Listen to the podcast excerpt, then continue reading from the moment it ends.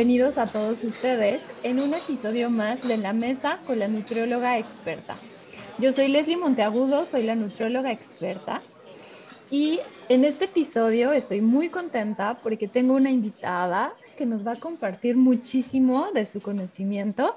Ella es Naya García, es médico general, especialista en urgencias, técnico auxiliar de nutriólogo y creadora de OENSER. Además, tiene experiencia en el área de, biodescodificación y es creadora del taller de alimentación basada en plantas, en donde ayuda a muchas mujeres a sentirse bien y en salud a través de la alimentación. Bueno, en este episodio eh, vamos a hablar sobre la biodescodificación, que es una propuesta de medicina alternativa que intenta encontrar el origen de nuestros males desde otra perspectiva. Trata de sanarlos desde una manera súper diferente y mucho más natural. Es por eso que tengo eh, hoy en la mesa con la nutrióloga experta Naye.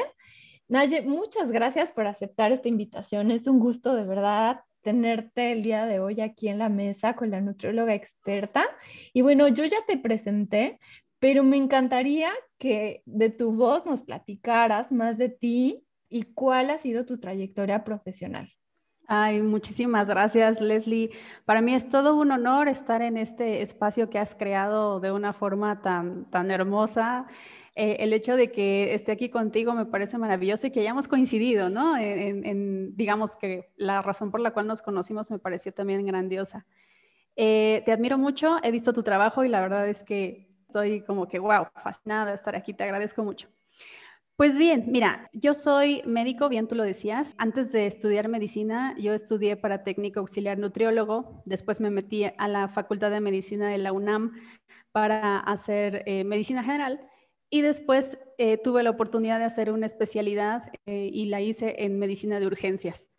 Entonces, en cada una de estas tres áreas de la salud, tuve la oportunidad de ver cómo se trabaja, ¿no? y quiero compartir contigo que mi experiencia al estar a un lado de una nutrióloga, que quiero aclarar que esto no es general, a mí me pasó, así lo viví y yo creo que fue lo que me tenía que tocar para que yo dijera, a ver, lo voy a hacer diferente, ¿no? Entonces, este, yo fui testigo cómo se usaban machotes para todo, ¿no?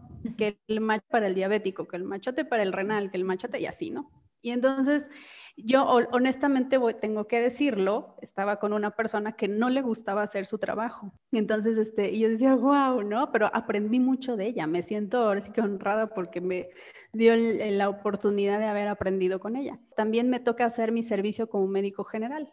Y pues igual me encuentro con un, un estrago muy grande en el que a lo mejor no es algo que se diga a voces, pero es algo que se vive cuando estás en la facultad y es, se trata de no empatizar con el paciente. Tú tienes que ser fuerte y verte bien y todo para que el paciente confíe en ti, ¿no? Y pues hasta cierto punto está bien, pero ya después yo fui experimentando otras cosas porque, o sea, a todos nos pasa que hay un paciente que te da las gracias de corazón y tú dices, wow, ¿no? y entonces, en mi caso, pues era inevitable no involucrarme, ¿no?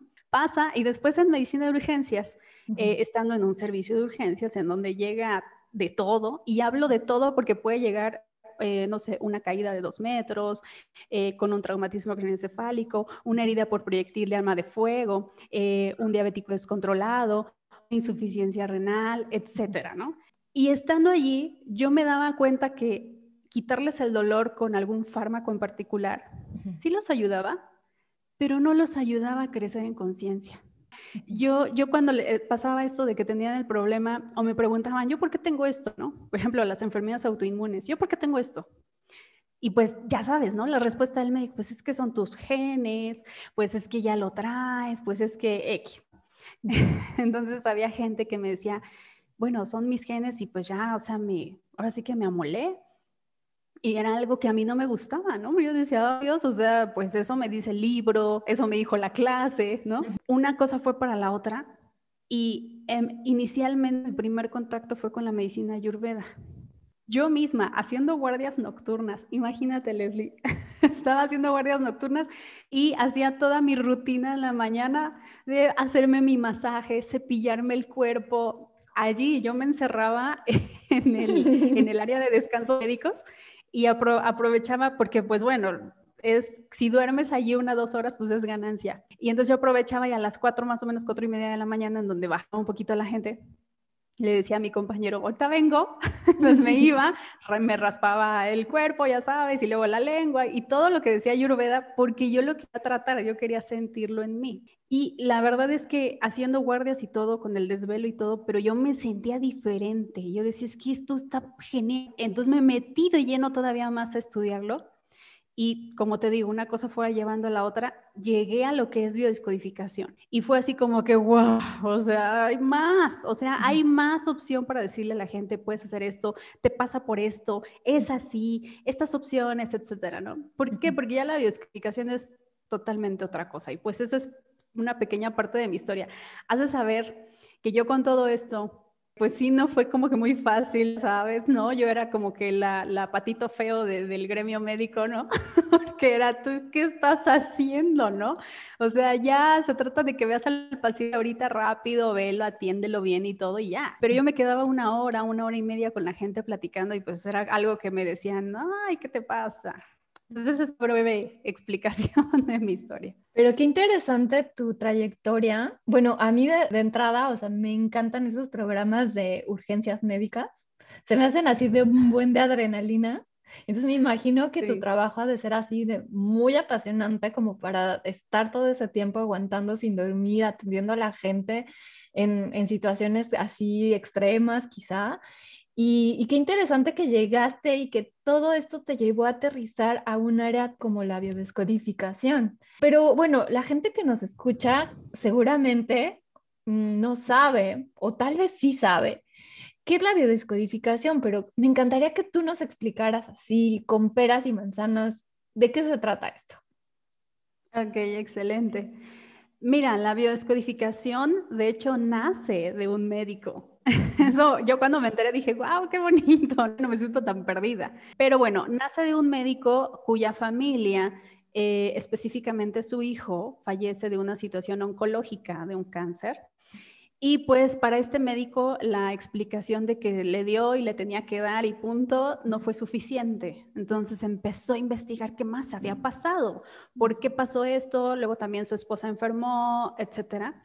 Y eh, toda esta investigación que él hizo lo llevó a darse cuenta, porque empezó a tomar resonancias magnéticas cerebrales, y se empezó a, él mismo empezó a demostrar, miren, aquí está la imagen en el cerebro, aquí se ve que hay algo cambiado, ¿no? Hay algo diferente. Y está en relación después de que sucedió este trauma, digamos, emocional, psicológico y demás. Entonces él empezó a darse cuenta que había algo ligado, ¿no? O sea, no nada más era eh, que yo pienso y a lo mejor siento por acá y soy otra por acá, sino que todo estaba junto. Y entonces la biodescodificación se llama bios porque este vocablo habla de vida y de codificación habla de eh, un código, ¿no? De sacar el código a algo.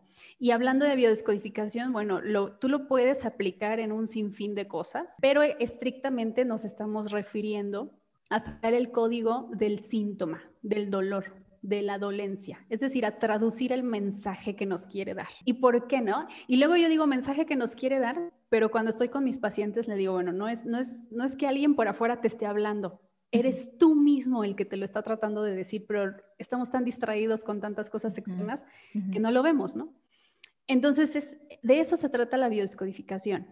Ah, yo te mencionaba, podemos limitarnos a estos síntomas, dolencias y demás, pero en realidad la biodescodificación lo puedes aplicar a lo que tú quieras. Yo a mis pacientes luego me dicen, es que, no sé, mm, se me ponchó la llanta delantera derecha de mi coche. Ah, ok, ¿y esto por qué? ¿Por qué me está pasando? Porque ya sabes, cuando nos sucede algo, lo primero que decimos, ay, pero ¿por qué? ¿No?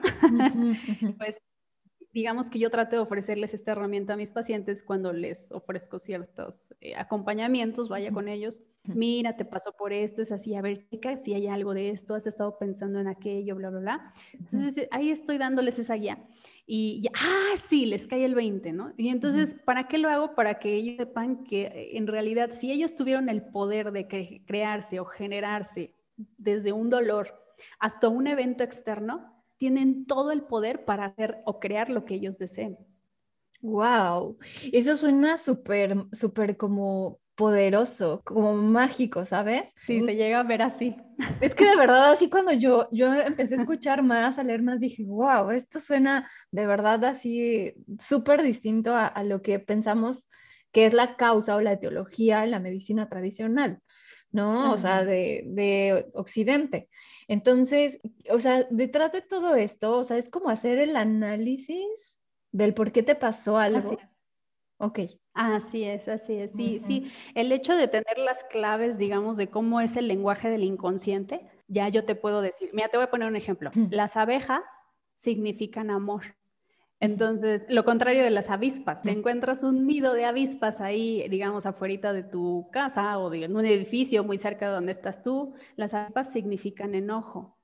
Entonces, la vida te va presentando estas señales. Primero, primero lo vas a ver afuera, a lo mejor ves un choque, alguien se cae, etcétera. Primero lo ves afuera. Pero si no te cae el 20 que el mensaje también impacta en ti, entonces digamos que el conflicto se va acercando y se va acercando hasta que ya lo sientes en un dolor, porque lo único que nos, nos hace detenernos es la enfermedad, ¿no? O sea, ahí es cuando paras, cuando te sucede algo fuerte, ¿no? Como lo que yo acabo de experimentar. Ya Entonces, este, es cuando te dice, a ver, mm, espérate, algo estás haciendo o algo dejaste de hacer, chécalo, ¿no? Digamos que la biodescodificación puede llegar también a descifrar quizá la, porque, bueno, está, está esta parte de que tú puedes desarrollar ciertas enfermedades también por, por la epigenética, ¿no? De cómo, cómo puedes estar desde, desde que eres un feto en, en el interior de tu madre, ¿no? Y el ambiente externo influye en ti hasta que creces. Y entonces,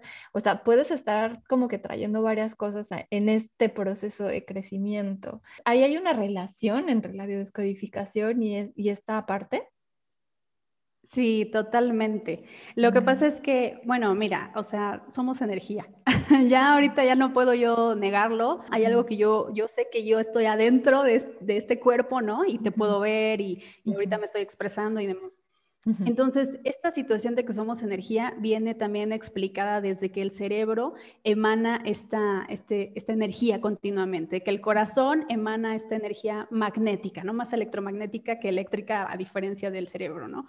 Un pensamiento libera cierto número de milivolts, ¿no? Entonces, todo tiempo estamos generando energía en nosotros. Cuando eh, hablamos de biodescodificación, para la biodescodificación, siendo estrictos, no existe enfermedad que no sea creada por ti o por mí o por quien esté eh, presentando el malestar o la enfermedad. Todo, todo, absolutamente todo lo creamos nosotros. Entonces, no hay, eh, de hecho, y muchos, muchos se empalma con Ayurveda, yo por eso me encanta juntarlos, porque Ayurveda dice, no heredas enfermedades, heredas el hábito que te hace generar la enfermedad de tu mamá, de tu abuela, etc.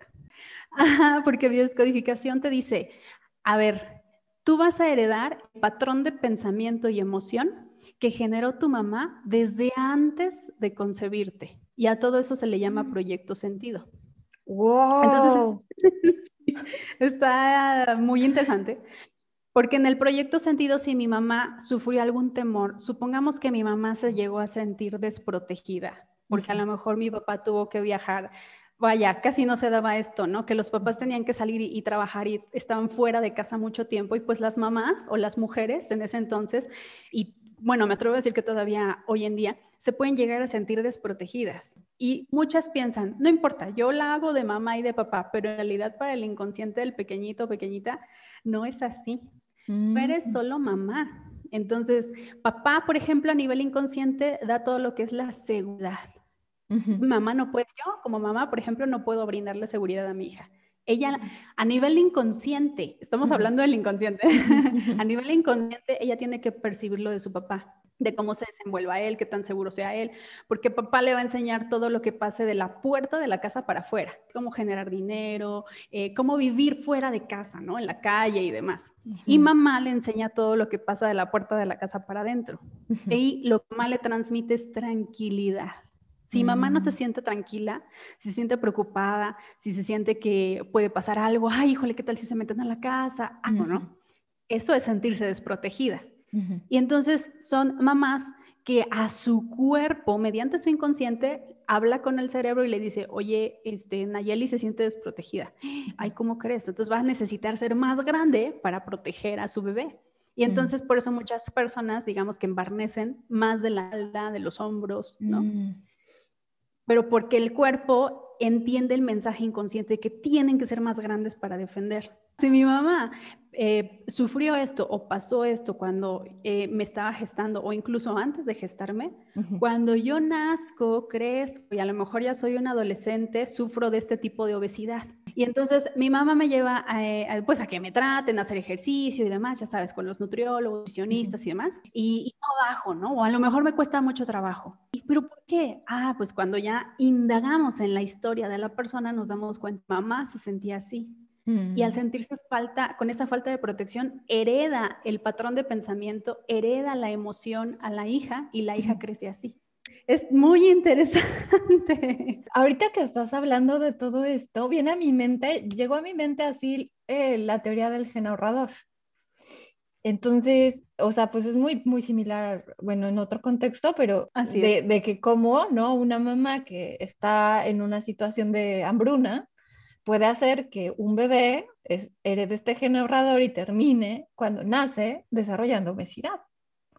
Excelente forma de decirlo. ¿Y sabes por qué? Este, no, sí, Leslie, estás súper bien porque ahora sí que agarraste el punto. Se basa también en las leyes universales. Y entonces, una de ellas habla de que el exceso y la deficiencia son lo mismo. Es la ley del péndulo más bien ahorita el, ejemplo que pusiste fue una deficiencia, ¿no? Porque mamá estaba muy baja de peso, pues entonces hijo lo vive del otro lado del péndulo en exceso. Pero aquí el problema es que no están reparando nada, porque el, como el exceso y la deficiencia son lo mismo, los dos siguen en conflicto. Entonces lo ideal será que entren en armonía los dos, o sea, se vayan ahora sí que a la mitad y entrando en armonía de ni mucho, pero ni tampoco. Y esto se pone muy interesante también, porque además de todo eso que tiene la mamá, no solamente hereda eso, hereda hasta los secretos. ¡Wow! Y los secretos, así es fuerte. Los secretos que guarda mamá salen en las siguientes generaciones. Eh, los nietos, por ejemplo, yo, cuando eh, seamos abuelitas, ¿no? Eh, nuestros nietos van a heredar o van a expresar todo eso que a lo mejor yo ahorita me estoy callando. Usualmente los secretos son de índole sexual, porque el ser humano está, digamos, educado, ¿no? Para mantener todo esto en silencio. Entonces, eh, todo lo que no se considera agradable o no se considere aceptado, pues, y más las mujeres, ¿no? Llegamos a callarnos muchas cosas, que también eso genera la obesidad central a nivel abdominal todo está ligado, por eso te digo que es muy interesante y, combinarlos todos, pues es darle como una guía, ¿no? Al paciente. Wow, Naye. No, bueno, este, este, tema de verdad que está, eh, está increíble, está muy interesante esto que estás platicando. Y bueno, entonces hablando de, de, una terapia, ¿no? O sea, de una terapia, es decir, bueno, imagina que que te digo, bueno, Naya, quiero tomar una terapia contigo de biodescodificación. ¿En qué consiste? Eh, ¿Cómo puedes curar a una persona desde, desde este enfoque? ¿No? O sea, mm, ¿cuántas sesiones requiere la persona? Y mi última pregunta es, ¿se puede a distancia? sí, eh, pues es muy interesante tu pregunta. No, yo, o sea, yo no soy la primera iniciadora de esto para nada. O sea, yo soy, eh, ahora sí que seguidora de otras personas que yo considero grandes maestros, ¿no? O sea, Joe Dispensa, Luis Hay, todas estas personas que ya consideraban que, que, somos más que un cuerpo, ¿no? O somos más que una mente, porque solemos vivir, Leslie, y tú me dirás si no, de aquí, o sea, del cuello para arriba. O sea, y, lo, y, del cuello para abajo casi no lo queremos tocar porque nos van a lastimar, porque me pasó aquello, porque no quiero que me vuelva a pasar. El pasado, en el futuro, ¿qué va a pasar en el futuro? en vez de vivir en el hoy, ¿no? Y vivir en lo que los deseos de nuestro corazón, pues vivimos desde la mente. Pero nos olvidamos que la mente se equivoca, el corazón no. Porque cuando decides realmente vivir bajo tu propósito de vida, que es lo que te va, la guía, digamos, primaria, es tu corazón, no hay forma, no hay pierde, no hay forma de que te equivoques. Y aún así, luego hay gente que me dice, no, pero sí, yo me equivoqué, pero ganaste. ¿Cómo voy a ganar? Ganaste una forma de ver cómo no hacer las cosas, pues no sé, en un futuro, ¿no? Entonces terminas ganando, jamás perdemos, ¿no? Entonces, regresando a tu pregunta, sí, sí se puede, sí se puede llegar a una curación. Digo, yo lo vivo, he, tenido la oportunidad, mis, yo considero a mis pacientes como grandes maestros, porque de hecho fue gracias a ellos que yo llegué aquí, ¿no? Gracias a, a sus constantes dudas y preguntas, pero ¿y por qué? ¿Y por qué? ¿Y por qué? Y que yo también decía, no, acabo, no les puedo decir nada más. Que luego me preguntaban, ¿y qué puedo comer? Y la respuesta de los médicos, bueno, tú no me dejarás mentir, Leslie. Pues nada más no coma en la tienda nada, ¿no? o sea, ¿qué respuesta es esa, no? A mí no me gustaba. Y entonces yo decía, bueno, si yo metí un poquito de mi mente en lo que es la nutrición, bueno, pues voy a agarrar las bases. O sea, yo no soy nutrióloga, no puedo decirte que sí, que no, a cuánto, qué cantidades y demás, ¿no? Pero a lo mejor si te puedo dar las bases, vas con un nutriólogo, afinas ese trabajo, porque finalmente es algo, un expertise hermoso que yo considero muy hermoso. No sé por qué no estudié eso, pero bueno. Eh, a base de acompañamientos, yo les ofrezco a mis pacientes acompañarlos durante un mes. ¿Y por qué durante 30 días? Porque alrededor de 23 a 26 días es cuando se genera un cambio celular. Y es eh, lo que llegan a tardar, digamos, nuestras células más longevas, lo que, lo que llegan a tardar en hacer este recambio. Entonces yo alcanzo a vivir, digamos, este cambio de esta generación celular que está viviendo. Le estoy diciendo a mi paciente qué implementar, qué hábitos de bienestar, qué hábitos básicos de alimentación y después nos metemos al pensamiento y emociones. Tras acompañarlos todo este tiempo, les estoy dando motivación continua, porque no es fácil. O sea, es una situación que dependiendo de la creencia, porque en biodescodificación vemos creencias, si hay una creencia de abandono, si hay una creencia de falta de reconocimiento, eh, etcétera, bueno, las vamos analizando y vamos llegando al origen. Durante mis sesiones de acompañamiento, aparte de que yo les doy, bueno, yo me apoyo de un formulario que, que creé y que les doy analizando, o sea, híjole, les li todo ¿Qué te pasa en los ojos, no? Te arden, te pican, te punzan, se ponen rojos, o sea, así pero el cuerpo. Y entonces yo ya le saco una biodescodificación completa. Esto que estabas mencionando me recordó un libro que se llama La biología de la creencia de ah, Bruce Lipton. Bruce Lipton. Y es esto, ¿no? De que las emociones pueden impactar a nivel celular y cuando hablabas de que requerías de cierto tiempo, Creo que va ligado también a lo que ese libro dice. Pues fíjate, Leslie, te soy honesta, no he leído el libro, pero sí conozco al autor. O sea, sí lo he visto, ya sabes, en YouTube y todo esto. Sí, sí, sí, claro. y, he visto varias de sus ponencias y me han parecido maravillosas. Sí, sí, de hecho, bueno, vaya, sí, puedo decirlo así, así, eh, vaya, yo lo ocupo de esa forma porque conforme voy avanzando en este, en este tipo de terapias que yo ofrezco, pues me las voy mejorando, ¿no? Porque a lo mejor creo yo una guía y digo, ah, bueno, esto lo voy a ocupar, ok, y, pero van saliendo nuevas cosas, o sea, me voy dando cuenta que no todo es para todos todo el tiempo. Entonces, digamos que tengo que ir ajustando, ay, no, esta persona tiene esto, ay, y, y su conflicto primario es, porque tenemos conflictos primarios con dos personas principalmente, una es papá y otro es mamá. Entonces, ya dependiendo de con quién es el conflicto, ya vamos ajustando, ¿no? El tipo de creencias. Incluso hay alimentos que no pueden consumir por esta situación, ¿no? como los alimentos también se biodescodifican. Eh, aquí hablándote, digamos, poniendo ejemplos. La persona que, le gusta muchísimo la carne, por ejemplo, ay, que si no come carne siente que no comió, por así decirlo, eh, son gentes que están en búsqueda o en el deseo del amor de papá. La gente que le gusta mucho la leche, ya sabes, lácteos, queso, crema, yogur, etcétera, eh, está buscando este amor de mamá. Porque eh, la primera que nos ofreció el alimento después de haber nacido, pues fue mamá. Claro. Y el alimento, el alimento real, pues es la leche materna. Y el simbólico es el amor. Ahora sí que en biodescodificación, como se ve mucho el inconsciente, vemos lo que es real y lo que es simbólico. Ya combinamos la información de los dos y entonces ya podemos sacar el código. Ok, o sea, si entendí bien, si prefieres mucho un alimento, entonces puedes asociarlo a alguna persona. Así es. Así ok. O sea, pero no llega así el paciente que, que cree que tienes como que la, esta bola eh, de cristal donde puedes ver así como que presente, pasado y futuro y, que quieren ya una respuesta en la primera sesión. Oh, sí, suele pasar, pero ¿sabes qué es lo, importante? Yo, yo sí, la verdad, soy muy honesta con ellos. De hecho, se los doy hasta por escrito antes de empezar cualquier reunión y sí les digo, mira, el trabajo es personal. O sea, esto, no hay pastillas mágicas, este, no hay jugo mágico, vaya, para perder peso, ni mucho menos yo creo que todo es a base de constancia, ¿no? Si te lavas los dientes hoy dos minutos, no significa nada, ¿no? A lo mejor.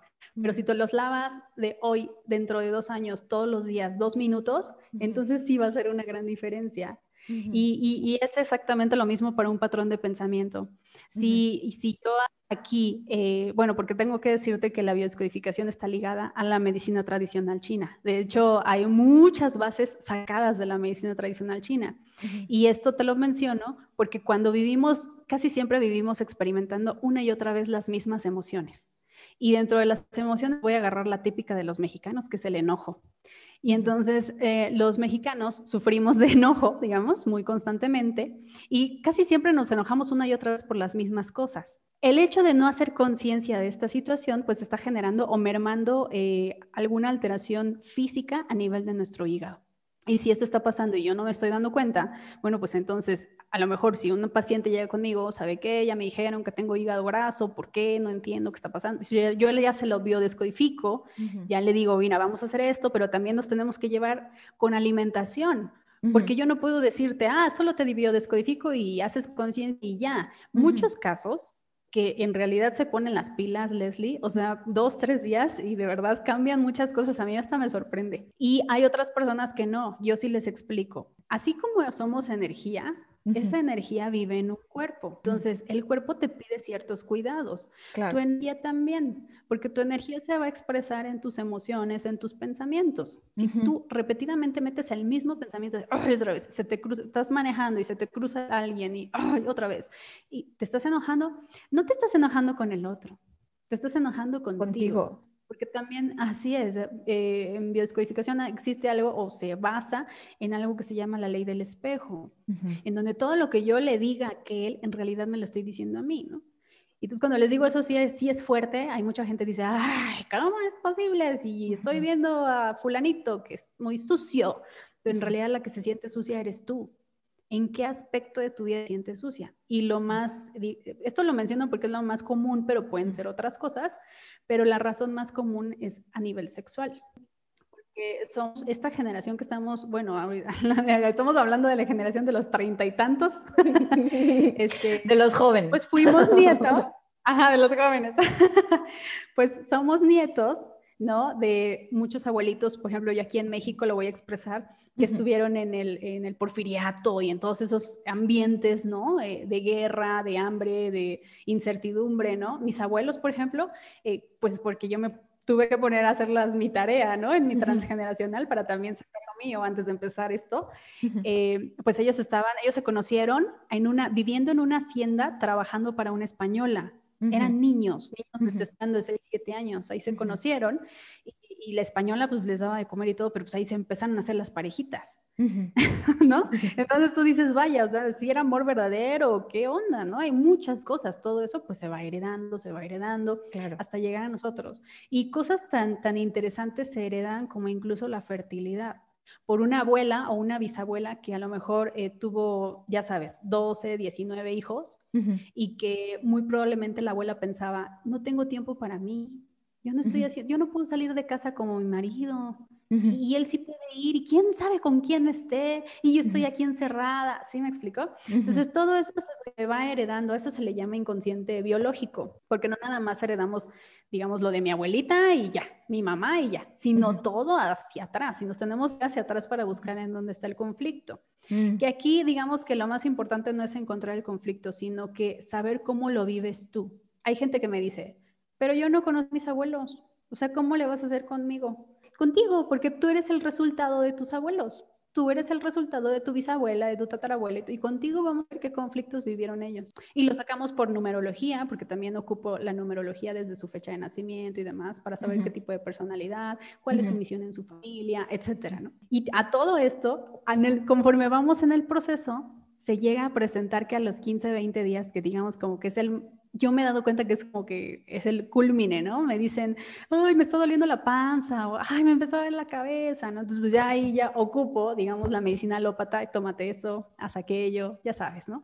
Entonces ahí ya al final ocupo ahora sí que estos conocimientos que tengo para ofrecerlos y he tenido pues la verdad muy buenos resultados, ¿no? La gente me dice, me siento bien, eh, he perdido peso, pero ¿sabes qué es lo más importante, Leslie? Que no es el peso del alimento, es el peso de la emoción que tenían adentro. Claro, que eso es súper importante y que la gente eh, que busca perder peso no busca cómo gestionarlas, sino lo que quiere es dame una receta, dame un menú, dame esto y dime qué comer. O sea, y no funciona así. Y también creo que ahorita con todo lo que mencionas, me, me, quedé muy pensativa en el sentido de que creo que parte también de los resultados está en el desarrollo de la conciencia del paciente, ¿no? Así es, así es, el crecer en conciencia después de que llega una emoción y tú dices, no la quiero sentir, ¿no? Porque casi siempre nos llega la tristeza y mm, como que queremos ignorarla, pero ahí está. Venimos a este mundo y te voy a decir lo que en algún momento un maestro me dijo, llegas a este mundo, tú vienes desde un lugar, ¿no? llegas a este mundo a ocupar tu cuerpo físico para vivir este va y ven, sube y baja de emociones aprender de ellas, hacer, hacer conciencia y regresar mejor que como llegaste. Y yo digo, wow, o sea, sí, o sea, yo me identifiqué, dije, no, pues sí, tienes razón, ¿no? o sea, por algo pasamos esto y cosas que a lo mejor no nos gustan o no entendemos, después nos llevan llegando las respuestas, ¿no? Claro, sin duda. Y yo soy de la, de la firme creencia que los resultados en tu persona está en qué tanto quieras trabajar contigo y, trabajar con todo aquello que a lo mejor eh, no quieres asumir y que en el fondo sabes que puedes encontrar la respuesta, ¿no? Pero que prefieres ir con la vida así como te va llevando la vida ajetreada y rápido y, y no detenerte un momento y decir, a ver, ¿por qué estoy encontrándome este patrón repetitivamente? ¿O por qué me está sucediendo esto y es la tercera vez que me sucede? ¿No? O también soy, soy de las personas que cree que eres como un imán que puede atraer personas o que puede atraer situaciones o atraer eh, eh, conflictos, eh, infinidad de cosas. No sé qué opinas tú, Naye, que eres la especialista. Gracias, Leslie. Pues sí, fíjate que lo que mencionas es sumamente interesante. Mira, ah, bueno, me voy a detener tantito porque no te respondí tu segunda pregunta, que fue eh, si se puede dar a distancia. Y sí, sí se puede. De hecho, es lo que yo hago ahorita. Todo esto se gestó con la de la pandemia, ya sabes. Entonces, este, lo empecé a dar en línea. Afortunadamente he tenido muy buenos resultados. Bueno, yo no, los pacientes, ¿no? Este, yo no soy la que cura, eso sí, también se los dejo muy en claro. Mira, yo no te voy a curar de nada, el que se cura eres tú, porque el poder lo tienes tú, no soy yo. Yo te voy a decir, mira, este es el camino, así está el sendero, pero tienes esta herramienta, esta otra de acá. Mira, allá puedes ocupar esa, es lo único como tú bien lo dices, es una decisión completamente personal. Tengo pacientes eh, que me dicen, o atiendo por algún paciente y a lo mejor es mamá de alguien y me dice, quiero que trates a mi hija de, no sé, 16 años o 18 años, no, mayores de edad, 18, 19 años, ¿no? este, porque es que la veo muy mal, la veo muy perdida, como que muy confundida, etcétera, ¿no? Y lo primero que les digo, ah, claro, yo la puedo tratar, pero sí les hago hincapié. Quien tiene que pedir la consulta es ella o él si tú la pides a nombre de él, es, o sea, es sacar tu parte controladora de mamá, ¿no? de querer controlar la vida de alguien más que ya es un adulto o prácticamente un adulto, ya tiene que decidir por él mismo. Porque las mamás programamos a nuestros hijos de los cero, como te decía, hasta los siete años de edad. Y los papás nos programan desde los siete hasta los 14. O sea, ya hasta los 14 ya, ya nadie tiene que meter mano, ¿no? Digamos. Eh, y entonces, este, pues hay mucho conflicto, ¿no? Y si me dicen, no, es que, este, ¿de qué forma lo ayudo? No metiéndote en su vida. Claro. No, no. Dejándolo ser. Exactamente, dejándolo ser. de eso se trata. Y lo que tú dices de que si atraemos eventos, sí, totalmente. Em, hay muchas teorías, ¿no? Que yo ya estando en esto, pues yo te voy a ser honesta, para mí no son tan teorías, para mí es más real que otra cosa, eh, en donde, bueno, todo nuestro campo electromagnético abarca hasta, si extendemos nuestros brazos a los lados, hasta donde llegan las puntas de nuestros dedos y las puntas de nuestros pies. Y si yo en mi campo estoy generando este ambiente de violencia, porque a la primera persona que voy a violentar por criticar que traía una falda muy fea, en realidad me estoy violentando yo, ¿no? Como la ropa es protección para el cuerpo, pues está ligada a la protección de papá. Entonces, a mí no me gusta ese tipo de protección de papá, o a lo mejor me gustaría tenerla. Entonces, por eso la estoy criticando, ¿no? Y eh, esta situación genera, o esto, estas palabras que yo emito, pues genera parte de mi campo. De hecho, en odontología se les enseña a los odontólogos que cada vez que chocan los dientes, vaya, se generan electrolitos. o sea, hay un movimiento del sodio-potasio, ya sabes, y pues los electrolitos están cargados de eh, energía, ya sea positiva, negativa y demás. Y entonces, por eso es que se dice que lo que tú hablas o que tu palabra tiene esta energía creadora, ¿no? Y en biodescodificación, la boca es, eh, digamos, similar a, eh, digamos, a la mujer, la vagina, vaya, porque los, dos canales sirven para crear. Entonces, oh. si estoy creando desde mi ser, ¿no? Negatividad, violencia, crítica, juicio, eh, culpa, ansiedad y demás, pues así estoy, así está mi campo de vibración. Y entonces mi inconsciente entiende que, ah, pues tú estás vibrando en eso, pues vamos a encontrar una persona que vibre igual que tú, o vamos a encontrar ese trabajo que vibra igual que tú. Y entonces hay que que no quiero ir a trabajar, me choca ir a trabajar. Pero ¿por qué te choca? Es que mi jefe, bla, bla, bla. Pero en realidad tú lo vives así desde ti. O sea, tú le estás diciendo a tu cuerpo, me gusta, dame más, ¿no? Por eso cuando les digo a mis pacientes, haz ejercicio, pero disfrútalo porque el inconsciente es tan maravilloso, Leslie, que nos va a alejar de todo eso que no nos gusta, porque lo va a percibir como peligroso, como que, como que sufre. Ay, no, que ya no lo haga. Ah, ya se lastimó la rodilla. Ay, me lastimé la rodilla. Sí, lo hiciste real para dejar de hacer eso que no te gusta, porque las rodillas es sometimiento. Y como te sentías sometido por ese trabajo que no te gusta, pues, pum, este, te mm. lesionaste cruzado de la, de la rodilla y los ligamentos significan tensión. Entonces hay algo que te hacía sentir tenso, que te tenía sometido o sometida y que por eso ya ahora se hace real y efectivamente se cumple lo que tú habías eh, pedido inconscientemente, porque esto no es consciente, o sea, yo no estoy diciendo, ay, sí, que se me lesiona la rodilla. No, inconscientemente con tu deseo nulo de ir a trabajar, pues estás generando esto. Naye, estoy sin palabras. Ay, Leslie. sí, pero hay que tener mucho cuidado con esto porque pues no toda la gente sabe qué onda, ¿no? O sea, sí. a mí me llegan personas y me dicen, a ver, ¿usted otra vez qué, qué, qué hace? Sí, sí, sí. sí. Sí, claro, y además creo que sí tiene que haber una persona que, esté, que, o sea, que, que, haya estudiado eso, que esté capacitada, que sea profesional como tú, o sea, porque puedes remover muchas emociones también en, el, en la persona. Pero imagino, bueno, ya vamos a entrar aquí a los temas como, como de, de qué dicen los colegas médicos tradicionalistas esto. O sea, yo, yo, yo te voy a poner así un pequeño ejemplo por contarte una historia. Cuando yo me gradué de, de nutrióloga, hice una tesis en vegetarianismo y muchas personas me criticaron. Fui muy criticada porque la dieta variada era lo más importante. Y cómo es que quitar la carne iba a ser parte de una dieta variada y equilibrada y entonces generé mucho, mucha polémica.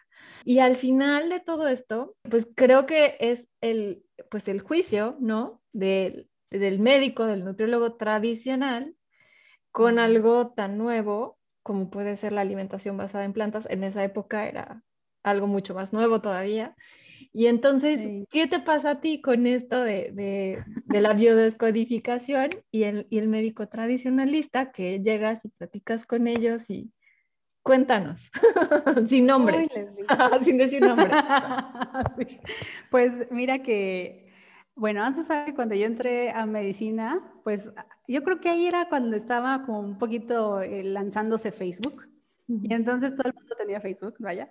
Y pues ya, o sea, todo el mundo posteaba lo que fuera, ¿no? Ay, mi vaso con mi café o X, ¿no? Pues yo era una de esas personas que posteaba todo. Y que Igual. decía todo. y subía fotos aquí y allá, ¿no? Ya sabes. Y entonces, pues claro, así me conocieron pues mis compañeros, ¿no? Al, menos los de la especialidad así me conocieron. Y entonces, eh, a partir de más o menos como de hace siete años, decidí cerrar. Bueno, ya sabes que no se puede cerrar, pero bueno, sí le pones el stand-by. Y ya me dejé de meter a, Facebook y todo eso. Y dije, ya lo dejo. Y entonces, eh, o sea, como que todo fue coincidente, que hoy digo, ya no existen las coincidencias, tenía que ser así.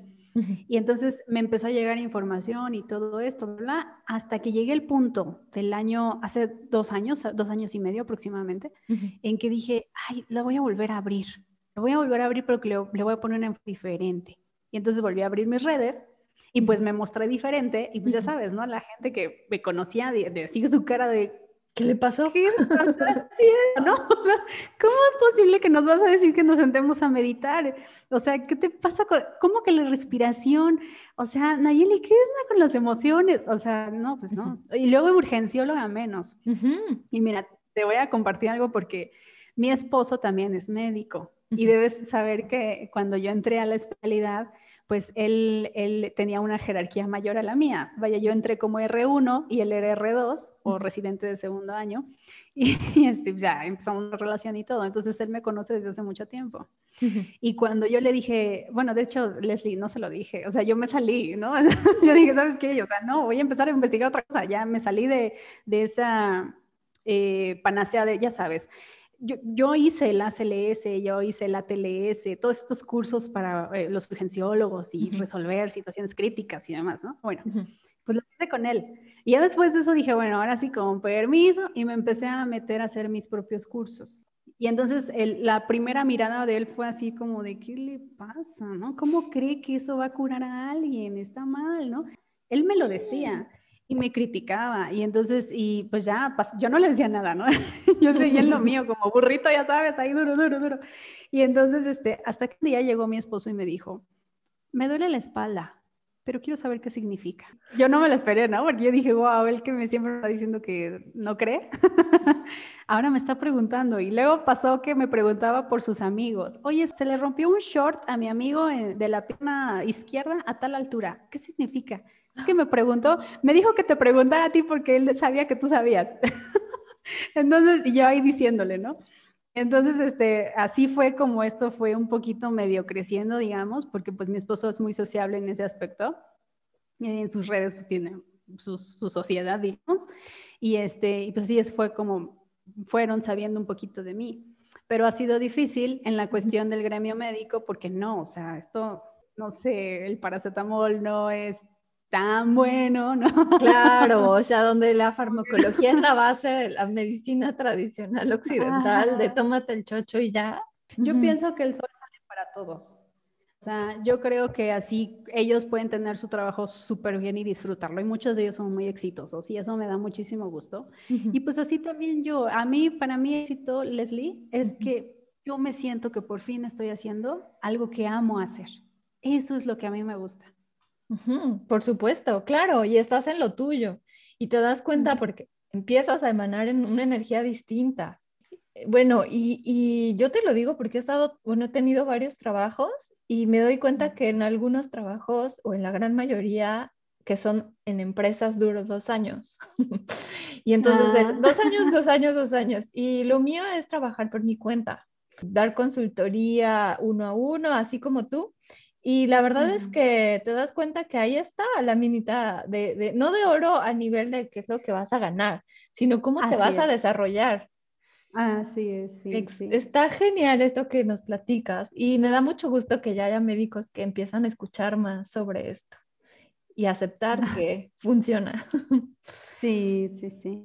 Naye, y bueno, imagina que mi tía, la, la prima de una amiga, sí. eh, padece de ansiedad. Y bueno, creo que la ansiedad es algo muy común, es una emoción que todos estamos experimentando gracias a la pandemia.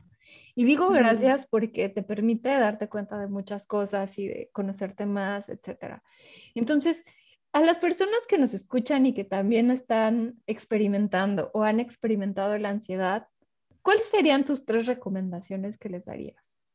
Mira, la ansiedad es este esta situa situación perdón, de preocupación an anticipada, uh -huh. esta situación de un miedo premonitorio, uh -huh. porque cuando estamos preocupados, sí hay cierto nivel de enojo, pero también el enojo esconde un miedo, hay un temor uh -huh. de que algo suceda o que algo suceda como yo no quiero, etc. Y la ansiedad la llegan a sufrir las personas que son tendientes a ser controladoras. Eh, a nivel físico, digamos, a nivel físico, la mayoría, porque no es la regla, cada quien lo expresa de forma diferente, pero la mayoría, eh, siendo mujeres, las mujeres controladoras son caderonas o tienden a ser caderonas. Y si no tienen este aspecto, entonces a nivel físico de, desarrollan o desencadenan migrañas, cefaleas, dolor de cabeza constantes. así son las, mujeres controladoras y los hombres controladores también. Y eh, esta situación del control viene porque yo, el primer consejo sería, enfócate en tu vida, y el enfoque en tu vida está en vive tus sueños, escucha la voz interior de tu corazón, tu verdadero deseo, que mira, Leslie, un verdadero deseo puede ser que yo esté caminando por la calle y se me antoje una paleta de chocolate, ¿no? Y yo diga, ay, ay, no, pero ya es hora para irme para allá, no me va a dar tiempo, bla, bla. Y entonces antepongo todo a mi verdadero deseo que yo tenía. Claro. Y ya no lo cumplo. Y lo que le enseño a mi inconsciente es, suprime tus deseos, o sea, vive del cuello para arriba, porque lo del cuello para abajo no importa. Y entonces, como yo suprimo mis deseos, le enseño eso a mi inconsciente y para mi inconsciente va a ser normal presentarme eventos en donde yo tenga que posponer cosas y vivir para los demás en vez de vivir para mí. Así es como vive una persona controladora, vive la vida de los demás en vez de vivir la suya. ¿Por qué? Porque al tratar de controlar la vida ajena o los eventos externos, lo hace porque tiene miedo de controlar o de responsabilizarse de su propia vida. Voltear a ver su propia vida y decir, ay, tengo todo este relajo que recoger, ¿por dónde empiezo? ¿no? Algo muy similar. Ese sería el primer consejo. El segundo consejo sería suelta. Porque en realidad a veces nos aferramos, y me pasó a mí recientemente con este, esta situación de que trascendió a mi perrita, pues yo quería aferrarme a ella, ¿no? Ay, no, no te vayas, te doy esto, te doy aquello, y buscando mil alternativas, ¿no? Cuando en realidad se trataba de soltar. Ella me lo decía, dejó de comer así rotundamente, y, este, y, y, parecía que me lo decía, ya no me des, o sea, ya déjame en paz, ¿no? Este, pues llegó el momento en el que sí me tocó soltar e igual, si estás sufriendo ansiedad por una situación que claramente no puedes controlar y Dios gracias que no puedas controlarlo todo, porque hay gente que sí, mis pacientes luego les digo, no sé, por ejemplo, eh, gracias a Leticia que no decide cuándo amanece. Imagínate que controlaras eso, Leticia, ¿no? Y jaja, les da Controlar lo incontrolable. Así es. Le digo, este, no venimos al mundo para controlar nada. Ahora sí que la vida nos recibe y, venimos a experimentar lo más bello que la vida nos, nos quiere dar y pues nada más tenemos que abrirnos para recibirlo, porque luego estamos tan así, creyendo que ya con esto yo voy a ser feliz, ya no me lo quiten, no me lo quiten, ¿no? Cuando se va y no sabemos decir adiós, es cuando entramos en conflicto, es cuando la ansiedad crece. El hecho de que en la pandemia se haya presentado más ansiedad es porque aparentemente te quitaron tu libertad, pero en realidad hay que ponernos a pensar si me la quitan o yo permito que me la quiten. Y no me refiero a que, ah, yo permití que me dijeran que usara este cubrebocas, ¿no? Y lo tengo que usar. No, no me refiero a eso, sino que al decir que yo permito esto es porque así lo percibo. Si yo me percibo encerrada, pues es porque tengo esta situación de que vivo ahí este, un conflicto, eh, de tener ansiedad, de que no puedo salir y el gobierno, y voy a vivir en enojo. Pero si yo lo percibo desde el punto de vista, a ver, esta es una oportunidad. Ok, va a pasar esto, pero ¿sabes qué? Es una oportunidad y es algo que Leslie, muchas gentes muy inteligentes saben aprovechar estas aparentes eh, desgracias y las ven como oportunidades. Y entonces surge que a fulanito le fue bien esto, que a sutanito se le ocurrió esta idea, y cómo se disparó muchas cosas con el comercio electrónico y, o sea, salieron muchas cosas muy positivas. No estoy diciendo o sea bueno, porque cada quien, dependiendo de su nivel de creencias, dependiendo de sus percepciones, pues es como decide o no solar esta situación que le genera ansiedad. Y mi tercer este, recomendación es hacer conciencia de las creencias de tu ansiedad. Porque si tú sufres ansiedad, muy probablemente tu mamá lo tenía, tu abuela lo tenía, tu bisabuela lo tenía, o estás viviendo, ahora sí que tu ley del péndulo, al contrario, a lo mejor tu mamá era de, ay, todo está bien, estoy tranquila. No sé si te ha pasado, pero hay gente que sí está muy relajada, ¿no? Y, luego hay gente que le dice, a ver, muévete un poquito más rápido, ¿no? y entonces, si mi mamá o mi, mi abuela fueron estas personas, pues hoy yo vivo totalmente al contrario Así es, tratando de eh, reparar esa situación, porque a lo mejor si ella se hubiera movido rápido no hubiera pasado aquella cosa que nos lastimó a toda la familia. Entonces, ahora yo me voy a mover muy rápido para solventarlo, ¿no? Pero finalmente no resolvemos el conflicto, ¿no? Entramos en uno nuevo, que es, la situación. Entonces, serían mis tres consejos. Naye, están buenísimos, ya escucharon, ¿eh? la prima de una amiga tiene ansiedad, ya saben qué pueden hacer. y Naye, si mi comunidad de escuchas quisiera preguntarte algo más o buscar una asesoría uno a uno, un acompañamiento de un mes contigo, ¿cómo te pueden contactar? Muchas gracias, Leslie. No, primero, de verdad te estoy muy agradecida por esta oportunidad, este espacio. O sea, respeto mucho tu trabajo y lo agradezco eh, de corazón a corazón. Gracias. Mira, yo me encuentran eh, en Instagram como doctora Naye García, en Facebook también como doctora Naye García, que son las dos redes que manejo. Y en las dos ahí tienen mi, WhatsApp, mi número de WhatsApp para que se comuniquen. Si me lo llegan a pedir, vaya, ya desde ahí más o menos sé de dónde viene el, conflicto que, hay que analizar. Entonces, con todo gusto, sí sé, yo les entrego un aviso de privacidad que... Esto vaya desde medicina y yo creo que tú también como nutrióloga, ¿no? Eh, este profundo respeto a eh, lo que la otra persona esté viviendo, o sea, es totalmente confidencial, es totalmente suyo el proceso.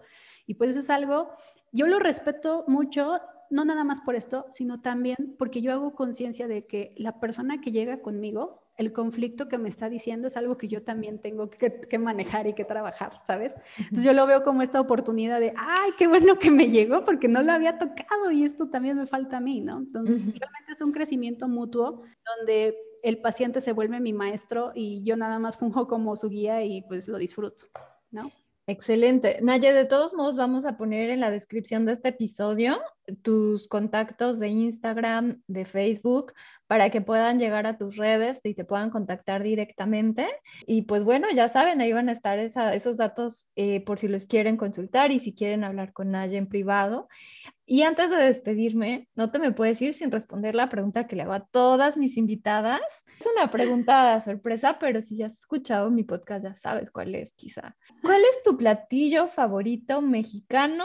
Y bueno, sé que tú eres vegetariana o vegana. Sí, soy yo vegetariana. Ok, vegetariano. Súper. Ay, me encantan las enchiladas, Leslie.